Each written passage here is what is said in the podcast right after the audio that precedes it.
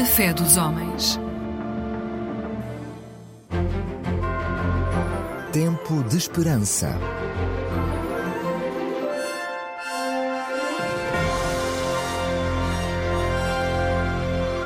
Um programa da Igreja Adventista do Sétimo Dia. Olá, seja bem-vindo ao Tempo de Esperança. Muito obrigado por estar aí desse lado conosco. Venha para alguns minutos de reflexão. Na verdade, estamos a, a dar continuidade a uma espécie de roteiro que temos feito aqui nos últimos programas, eh, que são responsabilidade da Igreja Adventista, onde queremos dar-lhe a conhecer um pouco sobre os fundamentos da fé, da proclamação do que é a identidade adventista e estamos a fazê-lo olhando para Deus, ajudando a compreender qual é precisamente a visão que temos sobre Deus. Hoje gostava de mostrar-lhe como a forma como Deus está revelado, particularmente na Bíblia, que entendemos como sendo precisamente a palavra de Deus, é uma revelação profunda, eh, densa, em certo sentido complexa, porque se trata da plenitude de Deus. Ora, Deus não está revelado como um ser simples, mas que se revela na complexidade de uma pessoa plural, o Pai, o Filho e o Espírito. Mas esta revelação, ela é mais do que apenas uma, uma forma, uma abstração, se quiser, para entendermos Deus. Ela é essencialmente uma revelação pragmática de quem Deus é, do que Ele faz, de qual é, portanto, a sua ação. E vamos a isso numa pequena viagem através da Bíblia. Vamos começar precisamente pela ideia de que na Bíblia está revelado que Deus, nesta sua dimensão plural, Deus tem uma obra, também ela plena. Essa obra, por um lado, está fixada na pessoa do Pai, no qual podemos definir como sendo particularmente uma obra de criação. Aliás, por isso, Mateus, Mateus 6, o Evangelho, Jesus diz: Olhai para as aves do céu, que não semeiam, nem colhem, nem ajuntam em celeiros, mas o Pai Celestial as alimenta. O Pai é, portanto, revelado na Bíblia como tendo uma obra particularmente ligada à criação. Mas a Bíblia depois diz-nos também que o Filho tem uma obra que lhe é particular. É a obra da redenção. Por isso o apóstolo Paulo escrevia aos Romanos e dizia que somos justificados pela redenção que há em Cristo Jesus. É uma obra, portanto, de redimir, de trazer de volta, de resgatar, e essa obra está associada à pessoa de Jesus, o Filho. Mas, porque Deus também é Espírito, lá está essa densidade da sua revelação, há uma obra particular que a Bíblia revela como sendo a obra do Espírito, e essa é designada como a obra de santificação. Também o apóstolo Paulo, aos Romanos, no capítulo 8, dizia: Todos os que são guiados pelo Espírito de Deus, esses são os filhos de Deus.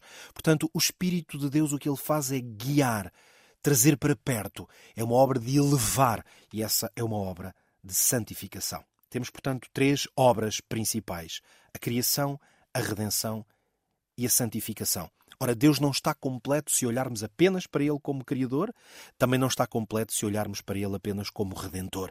É este o conceito. Por isso podemos avançar e vou-lhe mostrar como este, este conceito podemos levá-lo mais fundo ainda. Ora, a Bíblia revela que, precisamente por causa destas três grandes obras, existem também diferentes domínios onde podemos ver a atividade de Deus de uma forma mais particular.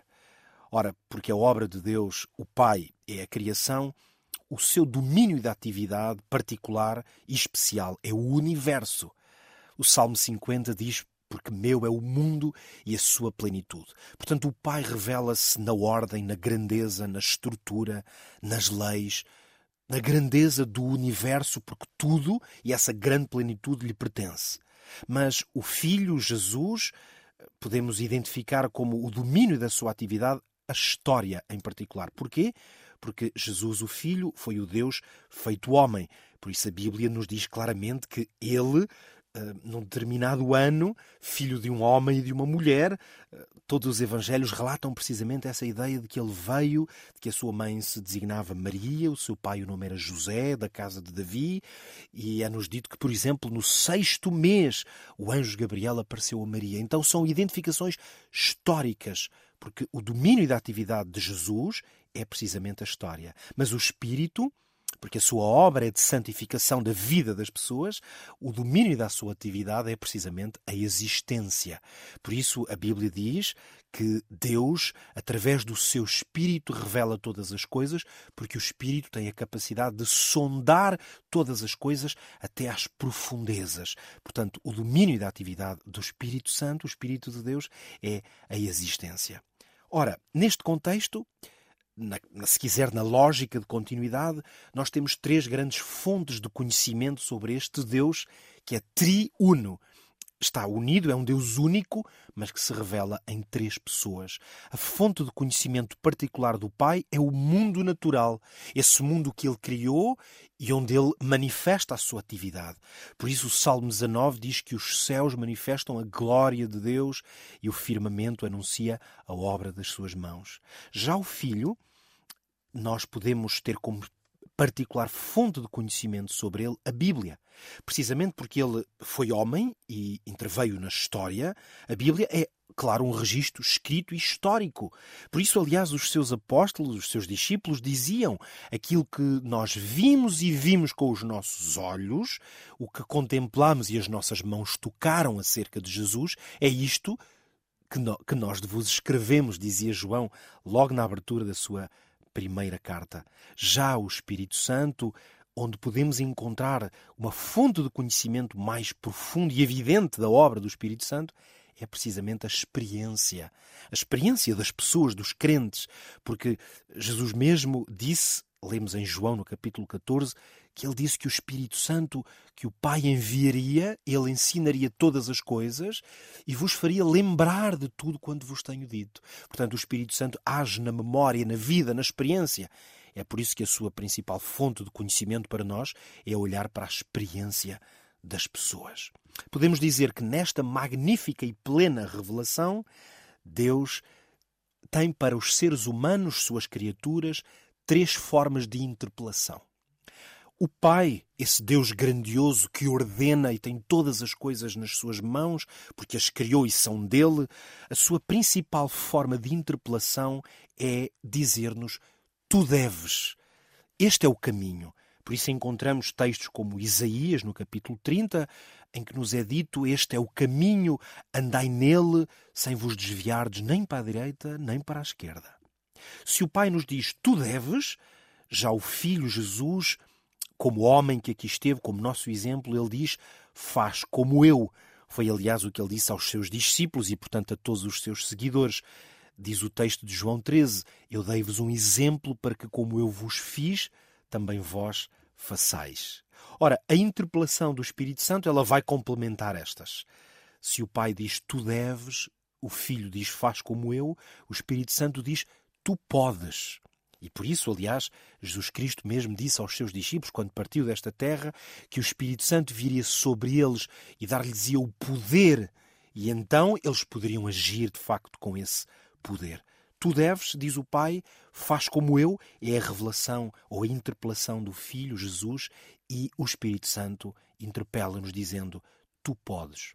Se pudéssemos, repara agora, resumir este conceito que acabamos de ver nestas diferentes obras, domínios de atividade, a fonte do conhecimento e as interpelações de Deus, podemos resumir o sentido da ação, até, até podemos chamar-lhe, se pudéssemos graficamente descrever o tipo de relacionamento prioritário que nós, filhos de Deus, podemos ter com Ele, poderíamos dizer que Deus, o Pai, é o Deus acima de nós dele dependemos, dele emanamos, dele somos criaturas.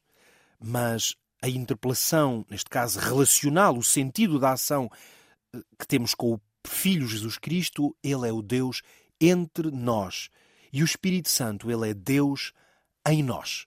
Temos, portanto, esta revelação da plenitude de Deus. Nós temos um Deus acima de nós, o Pai, repito, um Deus entre nós, o Filho, e um Deus em nós. Ora, posso dizer-lhe, portanto, que ao olharmos para esta dimensão permanentemente tripla na revelação de Deus, nós compreendemos que muitas vezes nós, seres humanos, quer a nível individual, quer, quer até de forma coletiva, por isso, na maneira como muitas vezes nos organizamos em espaços de fé, acabamos por ter um relacionamento com Deus que muitas vezes tende ao desequilíbrio, como aliás, infelizmente, é tantas vezes padrão dos seres humanos, e talvez muitos de nós focamos-nos mais na dimensão do Pai, outros focam-se na dimensão do Filho, outros mais na dimensão do Espírito. Isso justifica, aliás, que muitos crentes têm formas de relacionamento e ligações a Deus diferentes. Mas o que podemos dizer é que o que Deus nos chama e aquilo que encontramos na Bíblia é uma revelação plena. Tudo o que seja parte ou parcial faltará sempre, estará sempre em falta de alguma coisa muito importante. É por isso que, ao concluir, podemos resumir esta ideia. No Pai e na revelação do Pai, nós encontramos os grandes princípios que são necessários à vida. É por isso que, em Deuteronômio, por exemplo, um dos livros de Moisés, no capítulo 6, nos é dito é como que um apelo de Deus que se revê particularmente precisamente nessa dimensão do Pai, o Deus que nos dá princípios, orientações.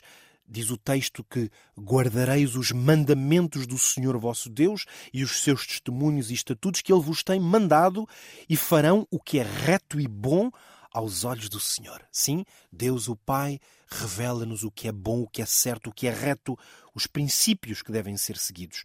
Já o Filho, ele dá-nos um exemplo.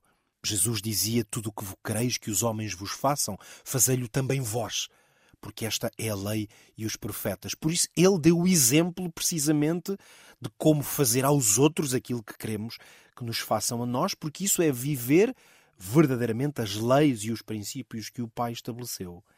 E o Espírito Santo, precisamente, dá-nos o poder. Por isso o apóstolo Paulo orava pelos seus irmãos crentes aos Efésios, no capítulo 3, e ele orava por eles dizendo: Oro para que Deus vos fortaleça, fortaleça no íntimo do vosso ser com poder através do seu Espírito. Ora, compreendemos, portanto, que em Deus nós temos princípios, temos o exemplo perfeito em Jesus para viver esses princípios e temos o poder do Espírito para os conseguir viver. Esta é uma revelação plena de Deus. Muito obrigado pela sua presença. Se quiser eh, colocar-nos alguma pergunta ou pedir algum esclarecimento sobre este tema ou qualquer outro, ou entrar em contacto com a Igreja Adventista do Sétimo Dia, pode fazê-lo através do número 933 9392 91. Vou repetir: 933 93 92 91. Encontro marcado no nosso próximo programa. Até lá, se Deus quiser. Tempo de Esperança.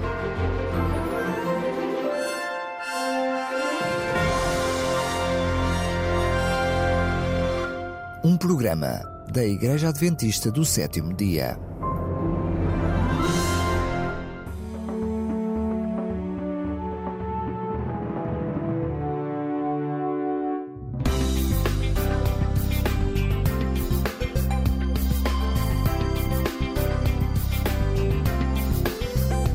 Eclésia Igreja Católica.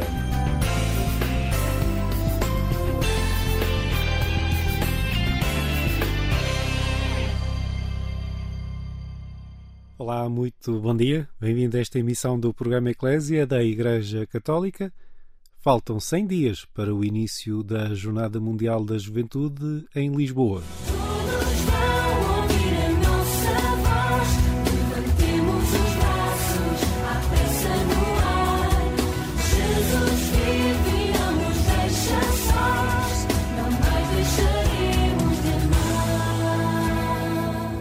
Pressa no ar, o hino da JMJ Lisboa 2023, que provavelmente por esta altura já todos os católicos em Portugal ouviram pelo menos uma vez, marca o ritmo de, do início desta emissão, que é uma emissão especial, nos 100 dias, o início de uma contagem decrescente, de 100 dias para a primeira vez que Portugal recebe uma JMJ no país. Conversei por isso com três pessoas envolvidas, três jovens que estão envolvidos nesta dinâmica. Uh, José Fialho é da Fundação dos Salesianos, animador pastoral. Maria Piornelas, que trabalha com as servas Nossa Senhora de Fátima e também no Departamento de Acolhimento e Voluntariado do Comitê Organizador Local da JMJ. E Conatiel Lima é missionária da comunidade Shalom, trabalha em Almada, que é uma das dioceses de acolhimento desta JMJ. eu deixo que eles se apresentem. Então sou o João Fialho, tenho 32 anos, sou casado, tenho um filho pequenino com 3 meses neste momento, o Afonso. É, portanto, às 6 da manhã não estás a dormir?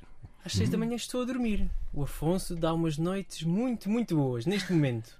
Portanto, Deus estamos em plena graça. Exato.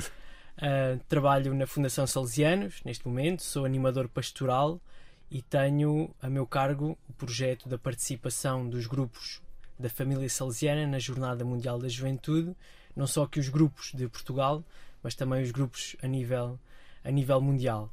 Paralelamente com isto, faço também parte da equipa do acolhimento ao Santo Padre da Jornada Mundial da Juventude, portanto é aqui realmente um ano muito dedicado à JMJ ah, da minha perfeito. parte. Já vamos conversar mais sobre isso, sim. Uhum.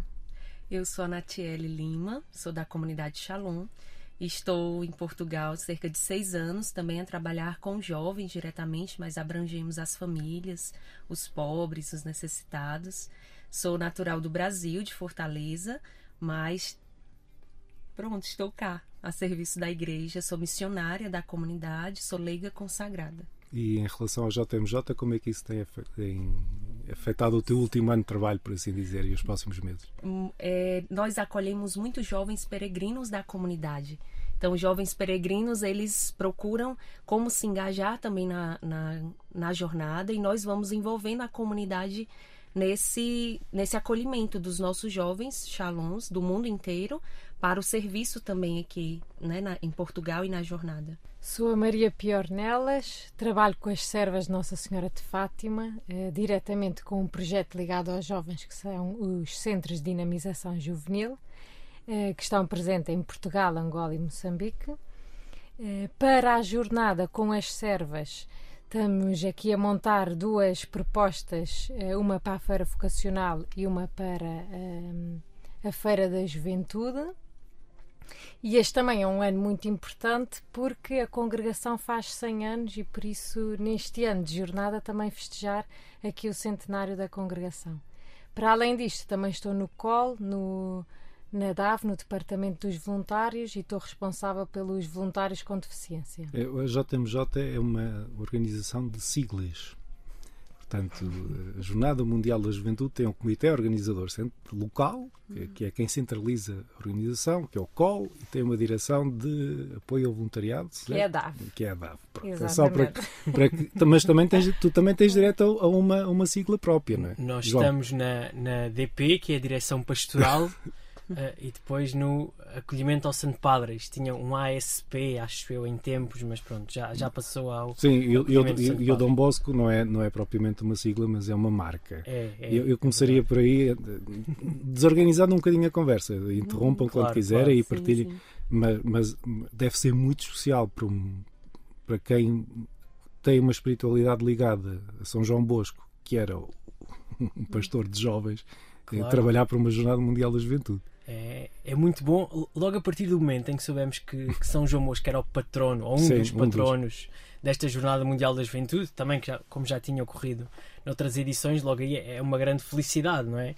E, e também é um bocadinho a busca daquilo que queremos para esta Jornada Mundial da Juventude, que é por jovens como protagonistas, não é? Como centro desta Jornada Mundial da Juventude. Depois daí parte tudo, não é? A questão dos processos pastorais, a questão do pensar o antes, o durante e o pós-Jornada Mundial da Juventude. Portanto, sim, para o carisma da família salesiana é, é muito bom podermos ter aqui a figura de Dom Bosco como um centro nesta jornada, para além de ser em Lisboa, claro. Acho Sim. que isso também nos engrandece bastante. Esta, esta ideia do acolhimento ao Santo Padre, que não é só um propriamente um departamento, é? claro. mas, mas, é uma grande dinâmica. Pergunto-lhes a vocês agora que, que, também se preparam para receber o Papa, não é? É um dos grandes momentos que, que se vive numa jornada mundial, não é?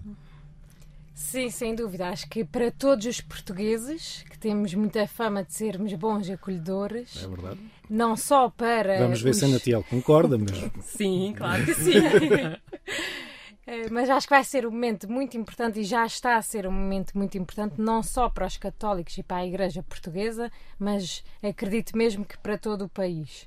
Eh, e acho que, que isto também vai ser muito bom, o evento, o acolhimento do Papa, para aqui eh, rejuvenescer a nossa, a nossa igreja, para que todos também possam fazer parte, para que possamos convidar todos. Dom Manuel Clemente tem falado muito disto, não é? De um, que todos aqueles que desejam participar, que, que consigamos uh, fazer com, uh, mexer todos os meios para que estas pessoas também possam participar. Portanto, nós, como a congregação, as servas também, estamos muito a mobilizar isto e a fazer com que os nossos jovens que estão noutros países estamos a ajudá-los a que também possam participar aqui na jornada e por isso acho que isto é que é o, o verdadeiro acolhimento ao Papa e que depois é, é transversal a todos os jovens que, que vêm aqui à jornada.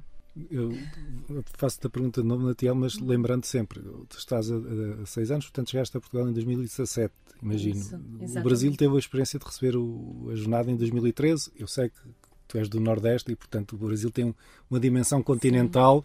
Ir, ir, para o Rio quase que é o equivalente a vir para Lisboa para, em termos de horas, sim, não é? Sim. Mas como é que foi receber a jornada no país? Para nós foi uma grande graça de estarmos também a mostrar ao Papa, que era a primeira visita também. Verdade. É uma igreja muito jovem, muito viva. Eu acredito que os jovens se juntaram também nessa postura de acolhimento que aprendemos com os portugueses, mas mostrar também uma igreja muito viva. Eu acho que a experiência que nós tivemos foram jovens se uniram para acolher o Papa, a primeira visita, mostrar que a igreja ainda é viva e jovem. Então foi essa experiência assim de ver realmente os jovens que abraçaram, né? Toda a gente foi ao encontro do Papa no Rio.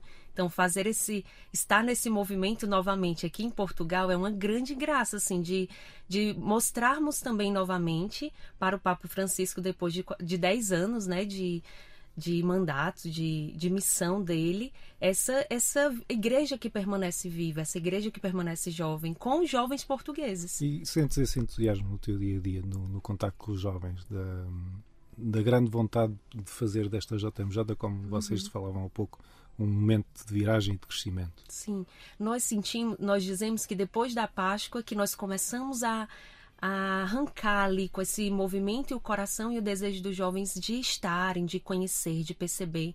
E, com, e nós também recebemos muito essa pergunta: onde vai ser, como vai ser, como eu me inscrevo. Eu acho que agora que os jovens começam a ter esse desejo de perceber e entender que a jornada vai acontecer cá. Então eu sinto que depois nesse período, né, agora da Páscoa, eles vêm à nossa procura para perguntar mesmo como como eu posso servir, como eu posso participar e como eu, eu faço a jornada no meu país.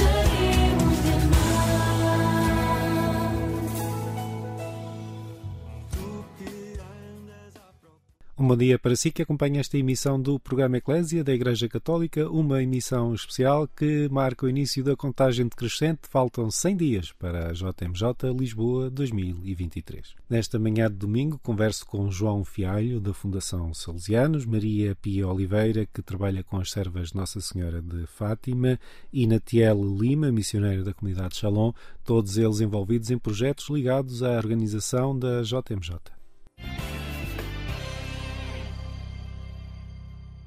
Já uma coisa que ainda há pouco queria ter perguntado. Há um programa próprio, pelo menos um encontro próprio para os salesianos que estiverem em Lisboa na jornada, não é? É verdade, é verdade. Temos também já esta tradição de outras edições da JMJ, de todos aqueles grupos que vêm de casas salesianas de todo o mundo, de escolas, de paróquias, de centros juvenis, de serviços sociais, uh, poderem viver a jornada naquilo que é o seu programa habitual, claro, não é?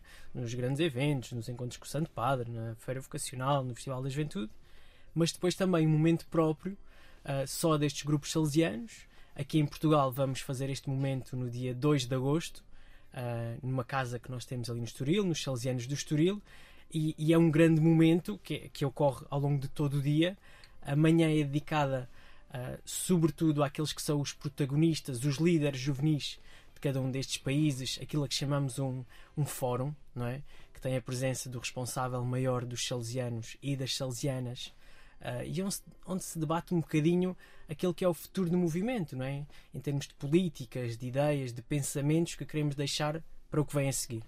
E depois à tarde vem a parte da festa, porque isto também virá a jornada, não é só Sim. a parte do debate, não é?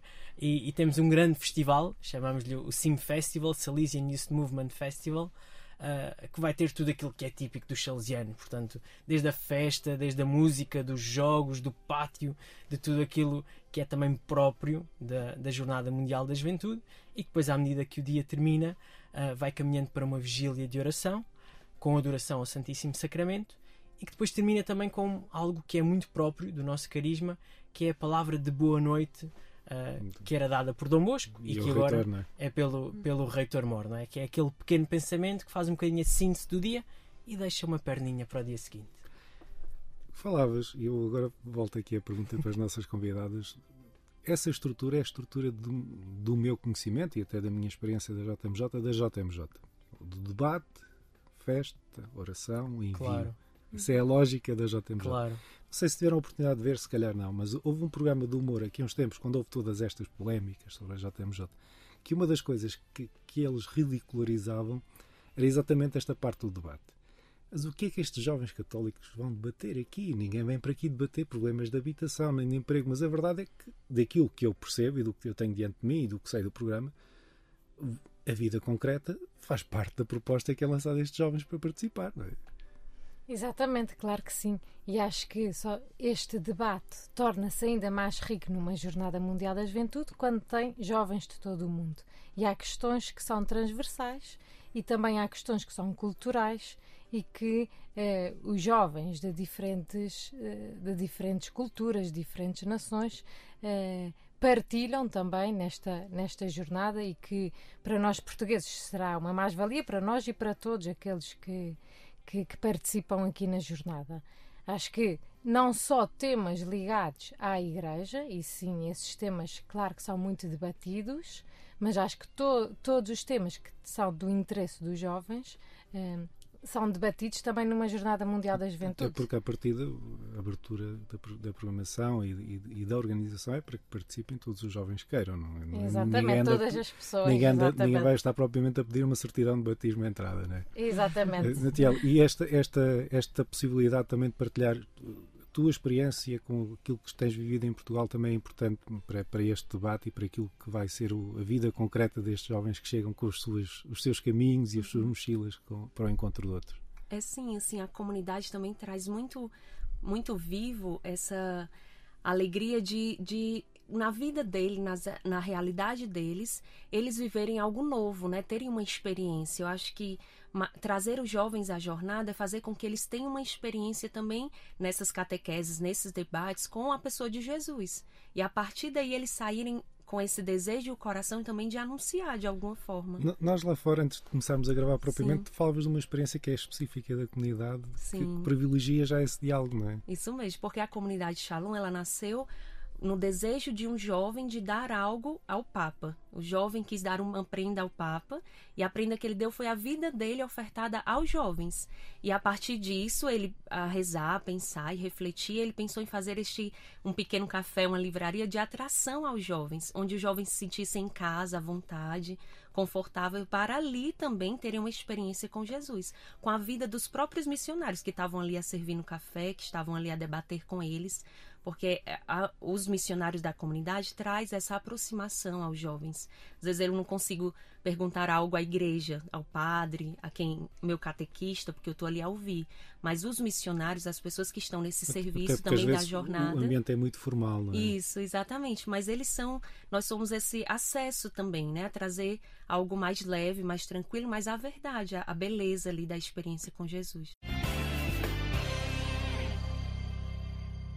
João, eu sou madeirense e tenho noção uhum. do trabalho, isto para quem está a ouvir e talvez não tenha tanta percepção, do trabalho enorme uh, que os salesianos deixaram em termos de de profissões, de desporto, de formação de gerações ao longo de, de décadas na Madeira. É verdade. Uh, e esse trabalho é multiplicado por uh, centenas de locais em todo o mundo. Claro. Esta ideia de que não, os católicos não conseguem debater o concreto é, é, é, algo que te choca quando conheces todo este trabalho. Que... Quer dizer, se, se nós voltarmos aos inícios não é? e pensarmos naquele uh, padre João Bosco que caminhava por uma Turim, uma cidade de Turim super industrializada, onde partir dos 11, 12 anos começavas a trabalhar naquilo que era o trabalho mais pobre, não é?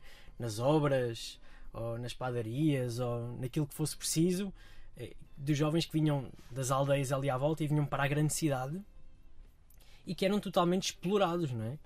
E, e tu vês este padre que tinha esta intuição pelos jovens e que a primeira preocupação que tem é dar-lhes uma família, comida, um sítio para dormir, para ficar, educação e depois ir negociar contratos de trabalho destes jovens com os patrões. Algo mais concreto do sim, que isto. Sim, sim. Quer dizer, e foram os primeiros contratos de trabalho que surgiram naquela cidade, naquela altura, foram porque este padre, São João Mosco, andava ali com os jovens para negociar com eles melhores condições. E é isto que ainda hoje, em muitas escolas profissionais, por exemplo, os salesianos têm, não é, por este mundo fora, que ainda se tenta, não é, é capacitar o jovem para que possa ter o seu lugar na sociedade, não é? São João Bosco tinha este grande lema: bons cristãos e honestos cidadãos, porque uma coisa anda par a par com a outra, não é? Não podemos só viver a nossa vida dentro da igreja sem depois ter alguma coisa concreta na, na sociedade. Nós falamos de duas figuras inspiradoras, falta uma terceira que é Luís Andaluz. Claro, não é? exatamente, Luís Andaluz.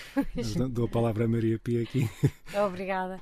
Então, exatamente, Luísa Andaluz estava aqui a ouvir o João e a lembrar-me também de Luísa num aspecto muito concreto, é que ela procurava sempre os melhores meios, os melhores, os melhores produtos, os melhores, as melhores instalações para acolher aquelas meninas, eh, inicialmente muitos, muito, eh, eh, primeiro raparigas, depois também chegou a acolher rapazes, mas eh, estas raparigas que ou não tinham educação, ou não tinham família, carenciadas, e portanto aqui a Luísa queria sempre acolhê-las e havia sempre espaço para mais uma, mas a mim cativa muito isto também de procurar os melhores meios, não é? As melhores coisas.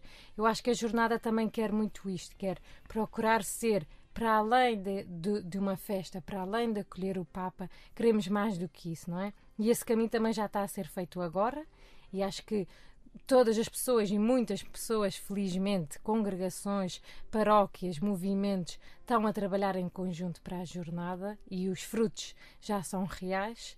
E, e a jornada não termina no dia 6 de agosto, e acho que isto também é muito bonito. Convido a fazer uma pausa de reflexão nesta manhã de domingo. Vamos ouvir os Simples e o seu tema Levanta-te.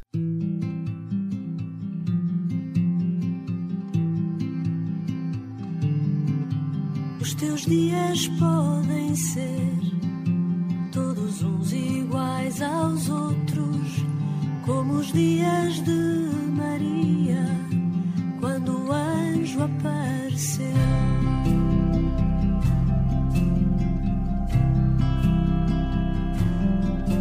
Porque é simples e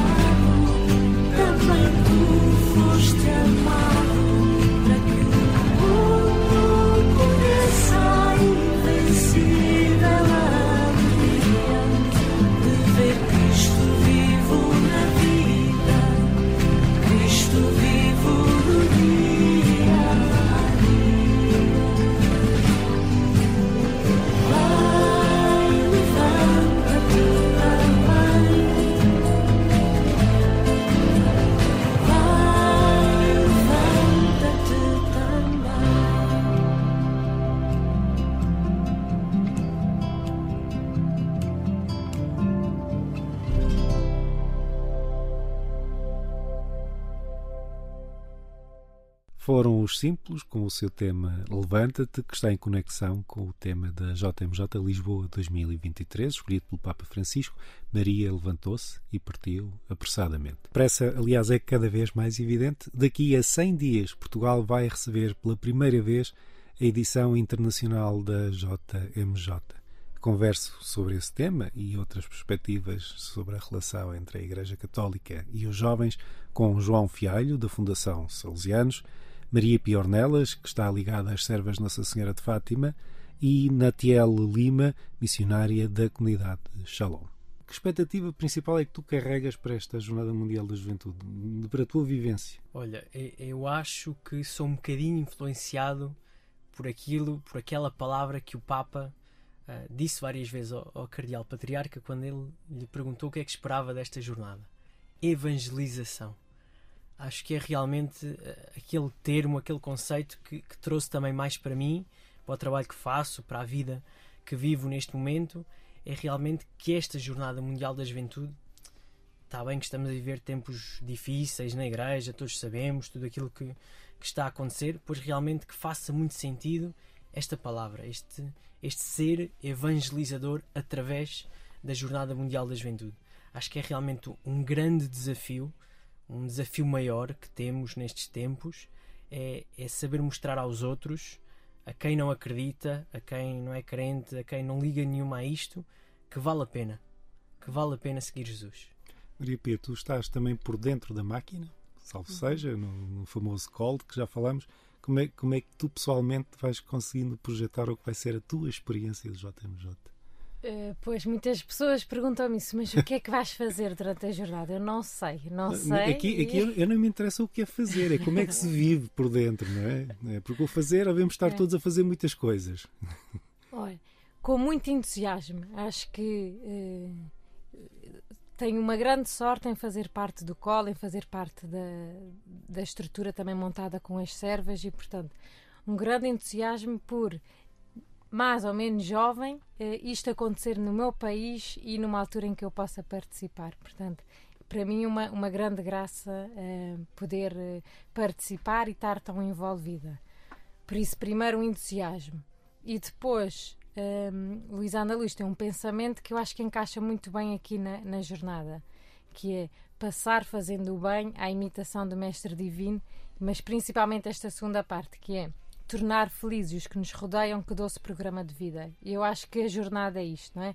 Tornar felizes os que nos rodeiam, aqueles que vêm a Lisboa, aqueles que querem este encontro com o Papa, aqueles que são de cá e nem sabem muito bem o que é que é uma jornada, mas também que, que possamos hum, tocar-lhes de alguma maneira e depois que doce progr- programa de vida. Que alegria que é esta vivermos e anunciarmos e dizermos eh, que acreditamos em Jesus e que, e que Ele faz parte da nossa vida. Tiel, a jornada vai ser vivida deste lado do rio ou vai ser vivida em Almada? Vai ser vivida aos dois lados. Nós somos paróquias de acolhimento.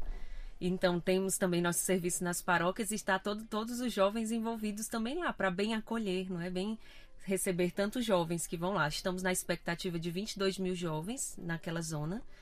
E estamos também divididos porque queremos também estar aqui com os jovens, né, nesse movimento a receber o Papa, a estar também nas catequeses de Lisboa.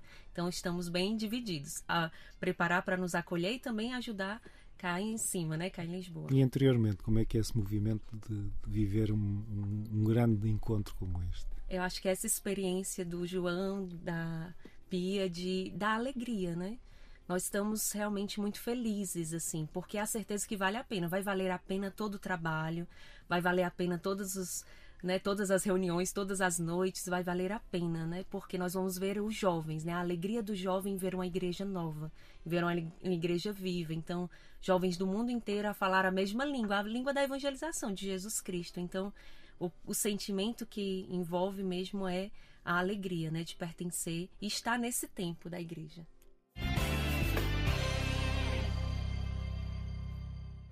A 6 de agosto, 5 eh, e 6 de agosto, pelo menos, serão mais dias, mas pelo menos esses dois dias, Portugal vai receber de novo o Papa Francisco. Como é que esta figura eh, te inspira? A pergunta é igual para todos. Como é que esta uhum. figura inspira e o que é que ela representa para, para alguém que é católico em 2023? E acho que o Papa Francisco tem sabido fazer isto com mestria. Ou seja, trazendo algumas coisas para o centro, não deixando de parte aqueles que eram os temas mais tradicionais de, da Igreja, e ainda bem, não é? mas conseguir também envolver mais pessoas neste debate. A questão da sinodalidade é uma destas, destas luzes, não é? Portanto, aquilo que será acolher no meu país, na cidade de Lisboa, o Papa Francisco, eh, é realmente olhar para uma figura que vai ficar na história, tal como os outros ficarão, mas que vai ficar na história como alguém que teve a audácia de debater, de falar sobre as coisas, de abordar as situações e de escutar todos. Acho que esta questão da escuta, também quando pensamos em alguém como o Papa Francisco, esta palavra também nos, nos vem bastante, não é? Portanto, ter aqui o, o Papa Francisco é tornar concreto tornar concreto tudo aquilo que andamos a preparar, que passamos noites e dias a pensar, Sim. a reunir, a planear, tudo mais alguma coisa para esta semana. Claro que não é só a semana, mas para esta semana, sim, claro. claro que sim. Maria Pia, não sei se queres. Para mim, o Papa Francisco é muito. E a expressão que ele usa muito, não é? De ir para as periferias. E, hum. portanto, também muito ligado ao meu trabalho com as servas e, e nos países onde nós estamos. Acho que é esta a beleza é, para mim, e o que mais me toca no Papa Francisco é isto: é querer é, ir ao encontro dos outros. Não é chamar os outros para aqui para, para, para o meio ou para o centro, é ir ao encontro dos outros. E por isso acho que. É, espero muito que a jornada também seja isto, não é? Um encontro com, com quem, com quem cá vem, né? neste caso em específico, mas que, que possa ouvir pessoas de, de, todo, de todos os países não foi combinado, mas é três características diferentes. Ah, o que eu percebo no Papa é a simplicidade, né? Um homem simples e que ensina a igreja também a rezar e interceder. Que a primeira palavra dele foi rezem por mim, né? Então acho que ensina, ele me ensina muito a rezar, a oração. Então a simplicidade, a pobreza, né? Fazer jus o nome, o nome dele, né, Francisco. Então sinto muito a simplicidade que alcança, me alcança e alcança, eu acho que muitos também. João, Maria Pia, Natiel, muito obrigado por esta conversa do fundo do coração e uma boa caminhada até a jornada de Lisboa, onde nos encontraremos, se Deus Sim, quiser, se todos. Deus quiser. Muito obrigado. E para, os nossos ouvintes também, fica, fica este convite renovado. A participação é para todos, não, não deixem de procurar no site, na Eclésia, há muitas informações sobre como é que podem participar e a porta está aberta para todos. Muito obrigado e um bom domingo. Obrigada. Obrigado. Bom domingo.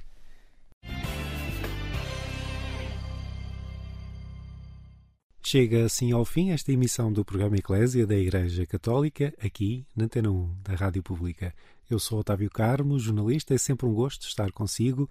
Estes 100 dias de contagem decrescente para a JMJ Lisboa 2023 vão estar em destaque esta tarde no programa 70 vezes 7 na RTP2, a partir das 17h30. Da nossa parte, voltamos a encontrar-nos aqui na Antena 1 da Rádio Pública na madrugada de quarta para quinta-feira, pouco depois da meia-noite. Até lá, Despeço-me com votos de um santo domingo e uma vida feliz.